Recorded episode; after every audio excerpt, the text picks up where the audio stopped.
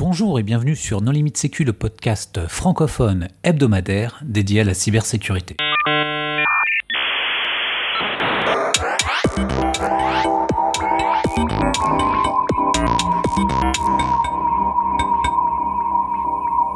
Alors aujourd'hui, un épisode sur l'OWASP Top 10 avec euh, Sébastien Juria. Bonjour Sébastien. Bonjour. Pour discuter avec lui, les contributeurs No Limit Sécu sont Hervé Schauer. Bonjour. Vladimir Collat. Bonjour. Nicolas Ruff. Bonjour. Et moi-même, Johan Hulot.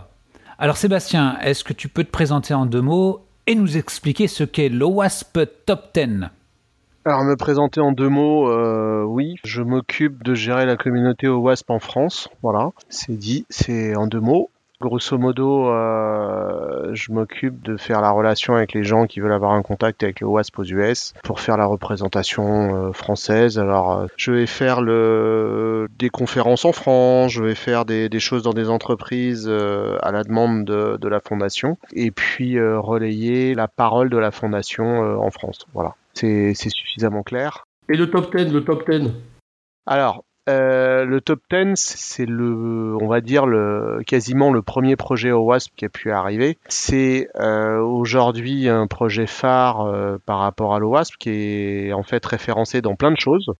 Le, le WASP Top 10, euh, il faut savoir qu'il se décline euh, en plusieurs versions, mais quand on parle de l'OWASP Top 10, la plupart du temps, on pense à l'OWASP Top 10 Web. C'est ce qu'on va retrouver dans les appels d'offres, c'est-à-dire que la majorité des donneurs d'ordre euh, demandent lorsqu'ils veulent des audits ou lorsqu'ils veulent des résultats de revue de code ou tout autre type de prestation, que ça soit compatible au WASP Top 10. C'est aussi un élément qui, aujourd'hui, euh, je dirais, est euh, globalement un référentiel euh, dans pas mal de justement d'autres référentiels comme le, PCI pour l'ensemble des scans réguliers. et puis c'est aussi quelque chose qui est demandé par les recruteurs pour que les, gens qui font du développement connaissent le développement sécurisé. Enfin voilà, enfin c'est un élément qui aujourd'hui se retrouve à plein d'endroits. C'est quelque chose qui évolue régulièrement. On a donc une mise à jour cette année. Seb, toute petite question. Toi, tu considères que l'OWASP, c'est un référentiel? Le top 10. Donc ouais, le top 10 de l'OWASP, tu le considères comme un référentiel. Donc ça veut dire que les pen tests qui ne sont pas considérés comme des audits, quand on les base sur l'OWASP, on peut, on peut considérer que ce sont des audits en fait. Alors, quand je dis que c'est un référentiel, c'est quelque chose. Enfin, pour moi, un référentiel, c'est un élément qui, au final, de la part d'un donneur d'ordre, te permet de te situer. Et euh, beaucoup de gens aujourd'hui considèrent le WASP Top 10 comme effectivement quelque chose pour se situer, savoir si tu as des failles à 1, à 2, à 3, jusqu'à 10. Euh, et si tu n'en as pas, t'es bien. Voilà. C'est en ce sens-là que je dis que c'est un référentiel. Le top 10 à la base, ça se veut surtout un document d'éducation pour faire comprendre à un public euh, qu'est-ce que c'est qu'un risque sur une application. À la base, c'est ça. Non, mais en fait, à la, base, c'était les 10 failles les plus communément rencontrées sur euh, les applications web. Enfin, il faut dire les choses très simplement. Le, le West Top 10, c'est les, les 10 failles les plus euh, réputées, les plus rencontrées. Voilà. Ce fut les 10 failles, les 10 vulnérabilités. Seulement en 2010, le leader du projet a décidé de changer euh, son fusil d'épaule et a décidé que ça serait les 10 risques. Alors, je vais pas, Hervé, te lancer sur le sujet risque, vulnérabilité, etc. Et malgré tout, je pense qu'on serait d'accord sur pas mal de sujets quand on le regarde, on ne parle pas forcément que de risque. Mais la volonté, c'était euh, sur le 2010 euh, de passer euh, sur une approche de risque. Oui, oui, enfin ça c'est juste du marketing pour faire croire qu'on parle aux responsables et qu'on met en relation les vrais enjeux avec les, les, vulnérabilités ou les failles de sécurité des programmeurs. Enfin, à la base, c'était comme ça reste les bêtises les plus couramment rencontrées. Oui et non, parce qu'il y a euh, une belle méthodologie qui te décrit que ce sont les choses les plus rencontrées et euh, avec l'impact, etc. Donc si tu veux, c'est pour ça que je parle de risque en fait. C'est que euh, théoriquement, ça se veut les 10 risques et non pas les 10 failles. Voilà. Et là, je sens le troll arriver. Bah oui, parce que les 10 failles, on comprend. Les 10 risques, bon, là, ça va porter vachement à discussion. On est d'accord, on est d'accord. Alors juste pour résumer, euh, encore euh, un point, on parle du top 10. J'ai bien dit le top 10 web parce qu'en fait il y a, d'autres top 10. Il y a le top 10 euh, mobile, il y a le top 10 euh, IoT et il y a le top 10 Proactive Control. Donc il y a euh, d'autres top 10 à l'OWASP. Lorsqu'on parle du top 10 là qui vient de sortir, il y a, enfin qui vient de sortir en release candidate il y a quelques semaines, le top 10 2017, on parle bien de l'OWASP top 10 2017 web pour les applications web, qui est sujet aujourd'hui à différentes, euh, je dirais, discussions sur différents éléments pour différentes raisons. Je pense que j'ai pris toutes les petites choses que je pouvais dire sur le côté. Il y a quand même pas mal de discussions aujourd'hui sur ce top 10 2017. Il est clair qu'il y a un élément qui est le septième, qui pose beaucoup de problèmes. Alors, bah justement, rentrons dans le vif du sujet. Il semble qu'il y ait quelques points qui fassent polémique. Alors, quels sont les points qui, euh, qui font polémique? Non, non, mais attendez, attends, avant de parler des polémiques, euh, est-ce qu'on peut savoir qu'est-ce qu'il y a dans ce top 10 qui vient de sortir? Les auditeurs ne l'ont peut-être pas forcément regardé. Merci Hervé, oui. Bah, ils n'ont pas à le regarder parce qu'il n'est pas, il est pas sorti officiellement, il est qu'en release candidate. Donc pour les auditeurs, ils s'en foutent tant que c'est pas euh, marqué dans leur référentiel d'audit. Donc il va falloir qu'ils attendent la version finale. Et tant que c'est pas dans nos appels d'offres, ah oui, bien sûr. voilà, il va falloir attendre la release finale qui devrait avoir, enfin la release finale officiellement, elle devrait avoir lieu à peu près en juillet. Ça c'est la, c'est la théorie. Maintenant avec les polémiques qui se posent aujourd'hui, euh, il y aura peut-être un peu plus de délai. Faut savoir qu'il aurait déjà dû sortir à la fin de l'année dernière. Bon, je vais pas rentrer dans les dans les détails de tout ce qui a pu se passer, mais bon, on, se pose quand même euh, en tant que professionnel, quand on regarde ce nouveau top 10 2017, on pourrait se poser beaucoup de questions. On se posait déjà beaucoup de questions sur 2013 et puis euh, un peu moins sur 2010, mais euh, de plus en plus, on va se poser des questions. Alors, qu'est-ce qui se passe? Il se passe que euh, il y a un certain nombre de choses qui étaient dans le top 10 2013, par exemple le dixième élément qui parlait des, des fameux redirects.net et des non, des redirects, pardon, qui sont les redirections web et des forwards.net, qui a été viré. Alors il est clair que déjà c'est un élément qui, a sauté. Il y a des éléments qui ont mergé, qui sont le, quatrième qui est l'insecure direct object reference et le missing function level access control, donc le, le 7, qui ont mergé dans un A4 broken access control qui était globalement là dans un ancien top 10, euh, qui doit être le premier, je crois, euh, dans celui de 2003 ou 2004, dans ces zones-là, qui était le, premier top 10. Et derrière, on fait merger des choses et on vire des choses, donc euh, forcément, on a introduit deux nouveaux éléments qui sont le A10 Unprotected API, et le A7 qui pose énormément de questions aujourd'hui, qui sont Insufficient Attack Protection. Alors, si on le regarde, en dehors de ces trois éléments qui ont, bougé, qui est le 4, le 7 et le 10, globalement, qu'est-ce qu'on a à dire? Bah, C'est que ça n'a pas changé. Le premier, c'est toujours l'injection. Le deuxième, c'est toujours les problèmes d'authentification et de gestion des sessions. Le troisième, le XSS. Qui est aussi une injection. Oui, mais qui était une injection client, donc c'est pour ça qu'il a été différencié en fait depuis le début. C'est d'un côté on a l'injection serveur, c'est pour ça que les noms sont parfois peut-être pas bien euh, pas bien choisi parce qu'en fait, ce qu'on a voulu faire ressortir entre le, premier et le troisième, c'est que d'un côté, on s'attaque au serveur, de l'autre côté, on s'attaque au client. Voilà. Grosso modo, c'est ce qui est voulu. Hein. Je suis d'accord que c'est le XSS c'est une injection, mais euh, il y, a, des tas d'autres endroits où on a des injections aussi. Après, euh, je suis pas là pour troller sur tous les éléments, mais euh, on pourrait euh, pas mal, euh, pas mal en discuter. Donc le, cinquième a pas bougé, c'est toujours les problèmes de, configuration. Le sixième, le problème des données comme la crypto mal utilisée ou non utilisée, etc. Le 8, c'est toujours le CSRF qui honnêtement je me demande ce qu'il faut toujours là. Le A9 qui est le problème des grosso modo des, librairies qui sont jamais à jour. Donc voilà, donc il y a en dehors du a4, A7 et A10, euh, tout le reste n'a pas bougé. Tout le reste est resté au même endroit. Il n'y a rien d'autre à dire sur, ces, sur ceux-là. Après, reste à dire sur le 7 et le 10 et le 4 qui ont bougé. Et il y a beaucoup à dire sur le 7 aujourd'hui. Oui, le gros débat c'est là-dessus parce qu'en gros ce que le 7 signifie c'est euh, tu n'as pas mis en place de WAF ou tu n'as pas mis en gros d'équipement de sécurité euh, devant ton application ou du, euh, des euh, RASP, Runtime Application Self Protection, donc qui est une espèce de surcouche de sécurité, mais qui se trouve dans l'application. Alors, moi je comprends pas pourquoi ça fait polémique, ça. Est-ce que vous pouvez expliquer? Bah, Pour moi, ça fait polémique à deux aspects. Déjà, le fait de ne pas avoir mis de WAF devant une application, c'est pas une vulnérabilité en soi. Euh, si ton application est bien codée, bien sécurisée, euh, la présence d'un WAF, d'un WAF est pas forcément nécessaire. Alors le WAF, je rappelle, c'est Web Application Firewall. Non, non, mais surtout, surtout, surtout, on ne, définit pas un risque, on ne définit pas une vulnérabilité, on ne peut pas constater une faille simplement par l'absence d'un dispositif de sécurité. C'est-à-dire que là, on parle d'une mesure de sécurité qui permet de réduire les risques, le fait d'avoir un Web Application Firewall. Il est, il est, c'est un non-sens absolu de, de, définir quelque chose qui serait pas bien par l'absence d'une mesure de sécurité. Eh ben non, parce que sauf, sauf si tu es éditeur, c'est là qu'on attaque en fait le deuxième point, c'est, je suis d'accord avec toi, sauf si on est éditeur de solutions de sécurité, en particulier les RASP, et que tu as participé euh, à la création du top 10 2017 euh, de l'OASP. Juste une chose de ce qui a voulu être fait dans le A7. Effectivement, la grosse polémique sur le A7 aujourd'hui, c'est de se dire s'il n'y a pas de WAF, s'il n'y a pas de RASP, euh, c'est une vulnérabilité. Initialement, ce qui est voulu dedans, c'est de parler de tout ce qui est attaque de type par exemple les brutes force ou des choses comme ça.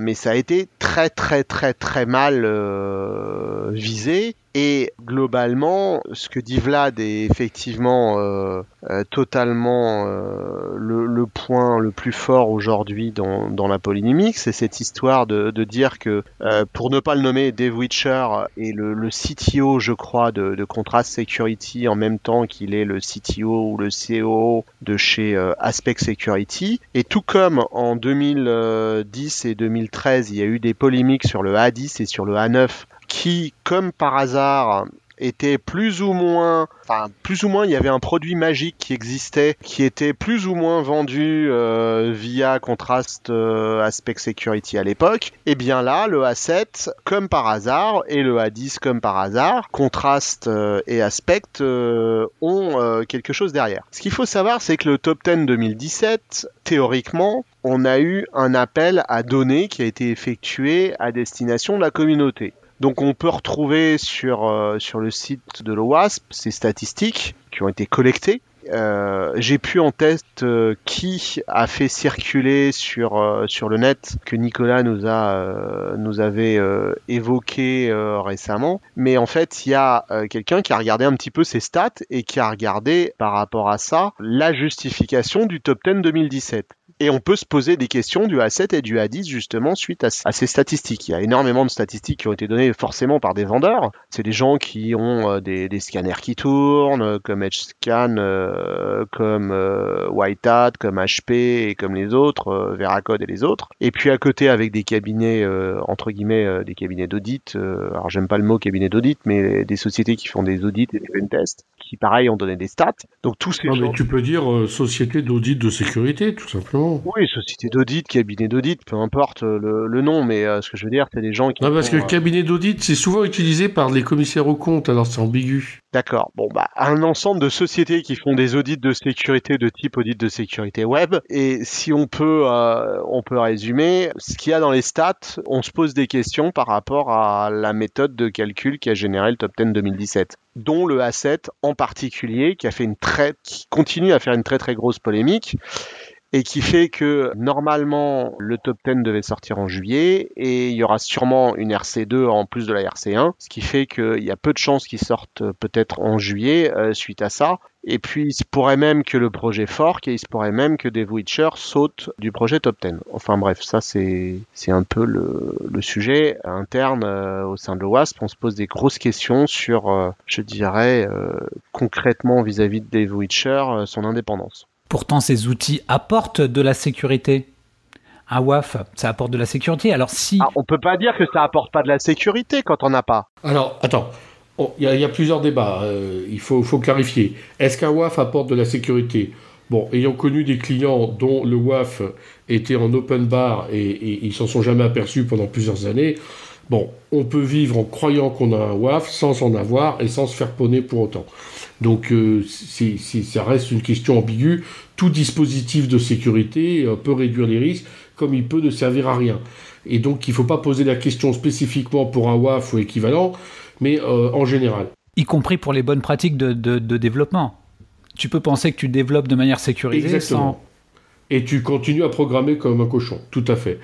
Donc après, il faut se poser la question, est-ce que dans un top 10 qui cherche à sensibiliser, qui cherche à permettre de donner des, références, je veux dire, euh, on va demander euh, lors d'un audit de sécurité. Ouais, attends, attends, attends. Il y a un grand truc aujourd'hui qui, qui, est, qui, est, problématique avec le top 10, c'est que on ne peut pas avoir un top 10 qui change euh, réellement du jour au lendemain. C'est impossible que ça arrive. Ça ne va pas arriver. Pourquoi? Mais ça évolue avec le temps. Oui, mais les évolutions ne seront que des évolutions à la marge, pour la simple et bonne raison qu'aujourd'hui, il est tellement référencé, que ça soit dans des, comme dans le PCI. Quand tu lis le PCI, quand tu lis euh, l'exigence de, développement euh, sécurisé dans le PCI, tu vois que, enfin, tu peux lire le top 10, ça revient au même. Ce qui est malheureux, parce que de mon point de vue, il y a un certain nombre de choses qui sont pas dans le top 10 qui devraient arriver et il y a des certaines choses qui sont dans le top 10 qui devraient pas être là. Mais ça c'est mon avis euh, personnel. Euh, ça c'est autre chose. Mais tu le retrouves là, tu le retrouves euh, dans certains, je dirais certaines agences de sécurité nationale qui le donnent comme un, élément à respecter, que ce soit aux US ou, ou ailleurs. Aujourd'hui, tu ne peux pas avoir un top 10 qui change. Attends, les bonnes pratiques, c'est une chose. En termes de bonnes pratiques, dire qu'il faut un WAF, euh, ça fait partie des bonnes pratiques. Mais, là, il s'agit de sensibiliser et de donner un exemple de, des vulnérabilités typiques ou, des, principaux risques, comme tu as expliqué euh, dans la nouvelle terminologie. Je suis désolé, une absence de mesures de sécurité, c'est absolument pas un des principaux risques. Ça va être la, la mesure de sécurité, c'est un des moyens de réduire le risque. Donc à partir de là, c'est vrai que le fait de mettre l'existence d'une mesure de sécurité dans quelque chose qui était fait pour aider les auditeurs, ceux qui font des appels d'offres d'audit, etc., je comprends que ça ait choqué un certain nombre euh, de, gens. je comprends que ça ait choqué un certain nombre de gens, mais un équipement de sécurité, par exemple, si si on fait l'analogie avec les voitures, est-ce qu'on peut dire, par exemple, qu'une voiture qui aurait aujourd'hui euh, pas de dispositif de sécurité comme un airbag ou une ceinture de sécurité, est-ce que ça sera acceptable? Mais tu confonds. Là, il y a une loi aujourd'hui sur Internet et sur la sécurité des systèmes d'information, sur la cybersécurité, comme il faut dire aujourd'hui. Il n'y a pas de loi. Et donc, euh, tu, confonds des choses qui... Dont. Non, mais c'est l'exemple des analogies qui sont très mauvaises et qui vont pas ensemble dans, une voiture, je m'excuse, regarde qui est l'assureur qui va payer en cas d'accident. Eh ben, regarde avec ton application toute pourrie sur Internet et ton WAF tout neuf mais mal configuré, quelle est l'assurance qui va payer en cas de problème? Eh ben, tu vas comprendre que tu n'es pas du tout dans la même situation. Donc, je pense que ce sont des analogies qui font justement euh, des fausses idées, parce qu'elles ne fonctionnent pas. Donc, euh, très clairement, aujourd'hui, je, pense que si c'était bah, des failles, puis des vulnérabilités, puis enfin, les erreurs les plus communément euh, rencontrées, les risques, eh ben, un risque, c'est pas une mesure de sécurité. La mesure de sécurité, c'est ce qui va permettre de réduire le risque. Et le WAF, ça fait partie des mesures de sécurité pour réduire le risque. Donc tu peux pas mettre l'absence de WAF comme une, un des risques les plus communément rencontrés sur euh, les applications web. Eh bien, peut-être qu'avec euh, euh, de l'expérience, justement, il y a peut-être beaucoup de gens qui euh, seraient contents d'avoir un WAF pour pouvoir se très rapidement corriger des vulnérabilités qui sont découvertes et donner du temps aux développeurs pour qu'ils puissent régler le problème. et donc, je pense que c'est important d'avoir ce genre d'équipement. Mais il faut ajouter la mesure de sécurité qui consiste à former la personne qui doit configurer le WAF. Alors dans ce cas-là, tu dis ah oui, mais bon, je peux pas former le mec, il n'y arrivera jamais. Très bien, le WAF en SaaS, le WAF en, service sur Internet. Finalement, plutôt que continuer à faire développer mon application par mes développeurs qui programment comme des cochons, ce qui fait qu'il faut mettre un WAF devant parce qu'on on y arrive non mais d'accord, mais l'absence, de WAF, ça peut pas être une vulnérabilité. Non, non, mais je suis d'accord sur la classification. Il y a un problème de classification dont on parle. C'est-à-dire que on dit, ok, l'OWASP, c'est, c'est une liste de vulnérabilités. Et donc le WAF n'est pas une vulnérabilité, donc on ne peut pas le mettre dans cette liste. Je comprends tout à fait. Seulement, euh, moi, ce que je comprends aussi en second degré, c'est qu'en fait, il ne faut pas euh, préconiser de mettre en place des WAF. Or, je trouve que c'est vraiment maintenant vraiment indispensable. Aucun d'entre nous n'a préconisé le fait qu'il fallait surtout pas mettre en place de WAF. Euh, je pense que aucun d'entre nous n'oserait dire il faut pas mettre en place de firewall où il faut pas d'antivirus. Mais on sait très bien que ces dispositifs de sécurité sont très limités. Mais euh, ça change pas que tout dispositif de sécurité, son absence, est une vulnérabilité ou une faille. Ça n'a pas de sens. Je ne défendrai pas les antivirus. Hein. Je veux dire, si c'est sur un Chromebook ou si tu es sur, euh, sur un téléphone portable ou voire même dans des systèmes embarqués à base de VxWorks, tu de toute façon pas de logiciel antivirus qui existe. T'as pas d'antivirus et tu vis très bien sans antivirus. C'est la preuve que c'est une mesure de sécurité qui ne réduit les risques que dans certaines circonstances, que sur certains systèmes. Absolument. Et eh ben le WAF c'est pareil je suis bien content quand je dois faire développer mon application euh, par des Iraniens en Iran, par des Vietnamiens en Vietnam, pour m'adapter à une langue que je ne peux pas maîtriser dans d'autres pays, à une législation et un vocabulaire que je ne peux pas maîtriser dans d'autres pays. Je suis bien content de pouvoir quand même réduire les risques de défiguration de mes applications en ligne avec un WAF. Personne ne le niera. Mais le problème de fond, la vulnérabilité à la base, c'est pas le fait que j'ai pas de WAF c'est le fait que je sois obligé de faire développer par des développeurs sur lesquels je n'ai aucun contrôle, aucun moyen d'audit, aucun moyen de sensibilisation, etc. Le point de toute façon euh, actuel, c'est que effectivement l'absence d'une mesure de sécurité telle qu'un WAF ou qu'un RASP ou euh, tout ce que on veut, ce n'est pas aujourd'hui quelque chose qui est légitime dans le top 10. D'accord. Ah, tout le monde est d'accord. Chouette.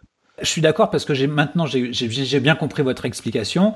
Vous dites qu'en fait le top 10 c'est une liste de vulnérabilités et effectivement, je suis bien d'accord qu'un WAF ce n'est pas une vulnérabilité, mais ne pas en avoir, c'est aussi une faiblesse. Et je pense que vous êtes d'accord avec ça. Non mais enfin si, on reparle encore d'une fois du du WAF, quand tu reprends le top 10, il va te protéger de tout ce qu'il y a ailleurs dans le top 10. C'est-à-dire c'est censé te protéger de l'injection, euh, du cross-site scripting et, du reste. Enfin, sauf peut-être, enfin si même euh, les composants euh, non sécurisés. Donc globalement, on est bien d'accord que c'est une mesure de sécurité qui peut être utile pour des entreprises qui ont un besoin rapide de sécurité, qui ont fait faire leur développement, comme le disait Hervé, au fin fond euh, de l'Asie, de l'Afrique euh, ou tout ce que l'on veut par euh, une SS2I qui a sous-traité ça et qui doit mettre en place son site web à l'arrache. Donc oui, effectivement, le WAF va être super utile et va leur permettre de réduire le niveau de risque sur l'ensemble des éléments qui sont demandés par la conformité, à savoir l'OWASP Top 10, je suis désolé de le répéter, mais euh, aujourd'hui, c'est quelque chose qui est demandé par la conformité, qui est demandé par les référentiels tels que le PCI. On demande d'être exempt des vulnérabilités de cet élément qui est le top 10. Donc oui, le WAF va permettre euh, d'aider. D'ailleurs, dans le PCI, hein, euh, c'est noménément euh, écrit qu'on peut mettre un WAF devant si on fait pas de sécurité. C'est écrit à peu près comme ça, enfin pas exactement dans ces termes-là, mais c'est grosso modo ce qui est écrit. Donc oui, oui, c'est utile pour ce type d'entreprise. Je, ne suis pas d'accord. Hein. Je, trouve que c'est utile dans tous les cas. C'est-à-dire que même si tu développes de manière sécurisée, c'est utile d'avoir un WAF. On peut prendre différents exemples. On peut prendre les problématiques d'OpenSSL, par exemple. On peut prendre les problématiques qu'on a rencontrées il y a quelques années, par exemple euh, Slowloris, ou euh, même en développant de manière sécurisée, quand tu adresses des problématiques du serveur web qui sont vraiment intrinsèques au serveur web, là, développer de manière, sécurité, de, manière Est-ce que ce débat entre, entre, entre avant-vente de produits euh, et experts sécurité va, va, va, va faire avancer la sécurité auprès de nos auditeurs? Quand on trouve des bons arguments, Hervé, euh, faut que ça parte en troll. Hein. Non mais on, on devait pas faire un épisode euh, to off or not to off? Je crois qu'on l'a déjà fait deux fois. Ouais, on l'a déjà fait, oui. Non, mais pour, résumer, euh, par rapport au top 10. Donc voilà, moi j'ai dit ce que j'avais à dire sur le top 10 2017. Est-ce qu'on a quelqu'un qui a euh, quelque chose d'autre à dire sur ce fameux top 10 2017 Oui, moi je vais parler des liens que tu as cités, parce que donc euh, il y a quand même beaucoup de gens qui ont donné leur avis aussi bien sur Twitter que sur Internet. Euh, donc il y en a un sur le blog de Envisium, par exemple, qui donne des informations intéressantes, par exemple sur euh, ces fameuses statistiques euh, qui ont été collectées et qui sont censées faire du data-driven risk engineering, si on peut dire. Tu vois que par exemple Veracode a contribué à hauteur de 45 000 web apps scannés et Aztec Consulting a contribué à hauteur de 54. Donc après, il y a des problèmes de représentativité. En gros, les résultats de Veracode Veracode a tellement plus de données dans le jeu de, données que euh, mécaniquement il écrase tous les autres. Et donc par exemple, il y a un des contributeurs qui fait du Node.js et c'est le seul à faire du Node.js. Et donc euh, lui, euh, bien que ses failles soient spécifiques à Node.js et probablement très intéressantes, en fait elles sont complètement écrasées par les failles Java et .NET que trouve, enfin que scanne Veracode.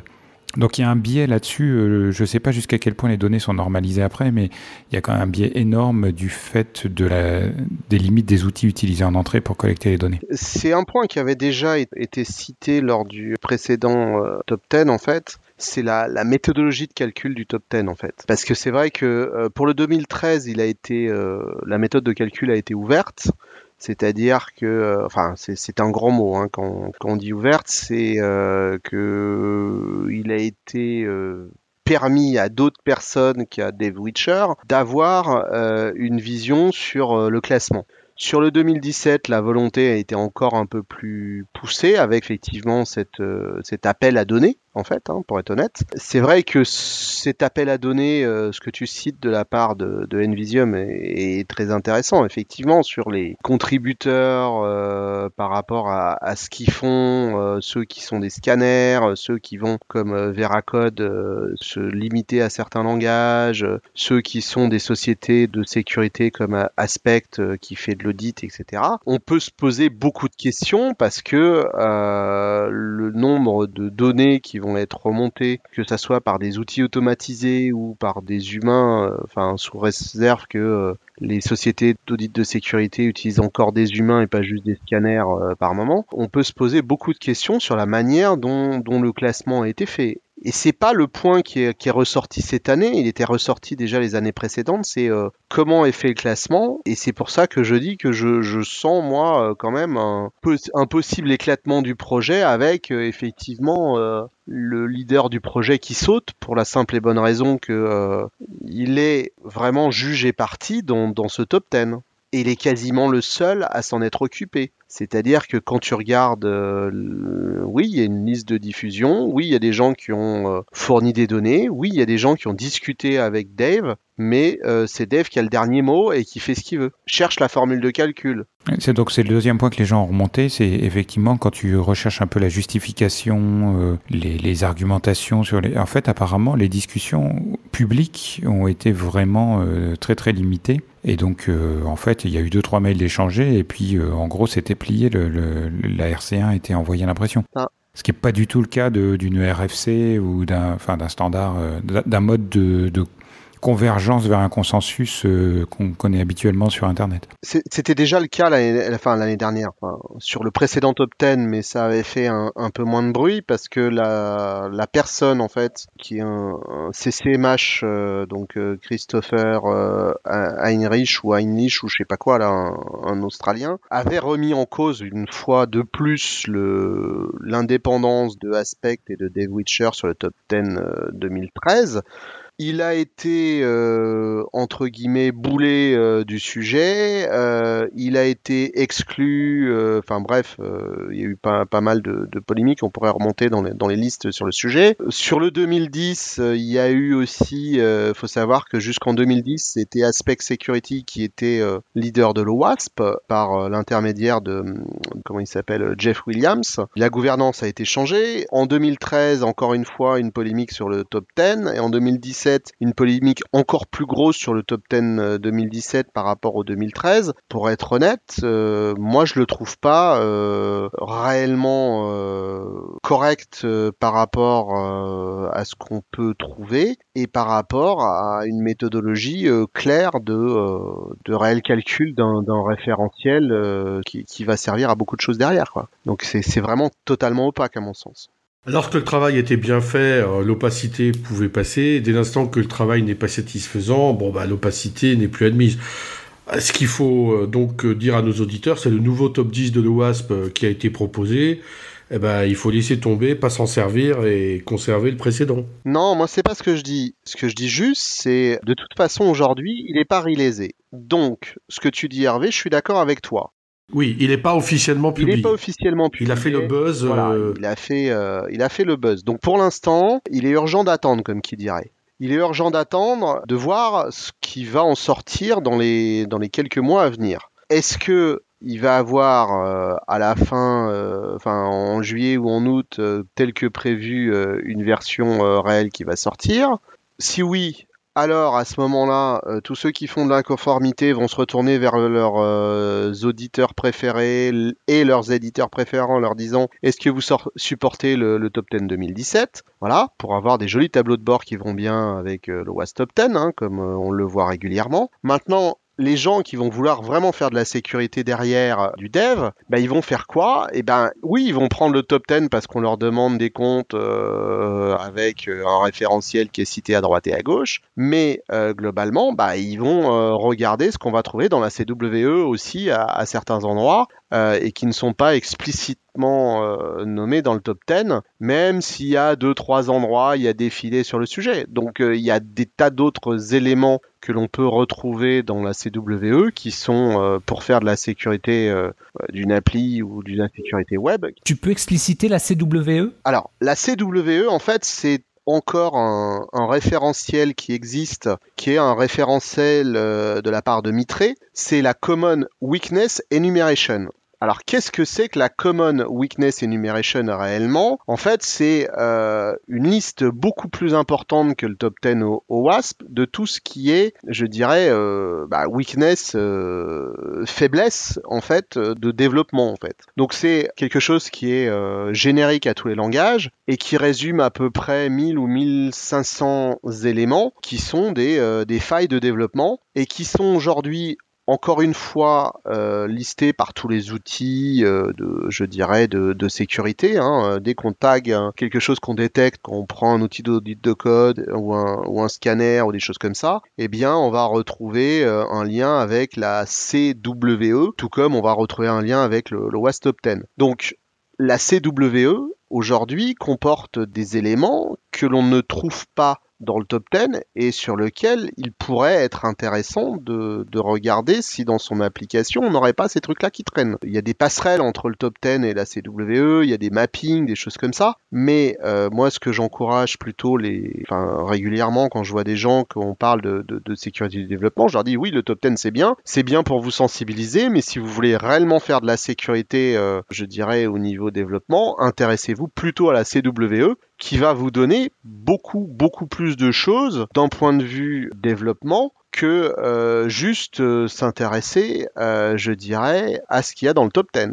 Voilà. Maintenant, c'est vraiment, à mon sens, un, référentiel qui est sous-utilisé aujourd'hui par l'ensemble des entreprises par rapport à ce qui, ce qui peut leur apporter. On vit à l'ère de Twitter, euh, je veux dire, un top 10, euh, c'est facile. Euh, si tu si as 1200 failles de sécurité différentes, plus personne ne met en... Enfin, personne ne fait de la vraie sécurité. Quoi. Tu vois, un petit top 10 vite fait où tu dis, tiens, tu fais du patch, tu mets un wife et t'es compliant, c'est quand même plus confortable. Je suis d'accord. Maintenant, le, le, le, top 10, de par sa vocation, est plus une vocation réellement de sensibilisation. quoi. Donc c'est là où on, ne poursuit pas le même but. Quoi. Oui, mais à la fin, ce que te demandent les entreprises, c'est quand tu fais une livraison logicielle, c'est d'être compatible top 10, c'est pas d'avoir passé les, les 1500. Euh, oui, c'est ce que je dis, c'est qu'ils veulent avoir un, un, joli truc de conformité. Oui, donc c'est plus que de la sensibilisation, c'est de la conformité.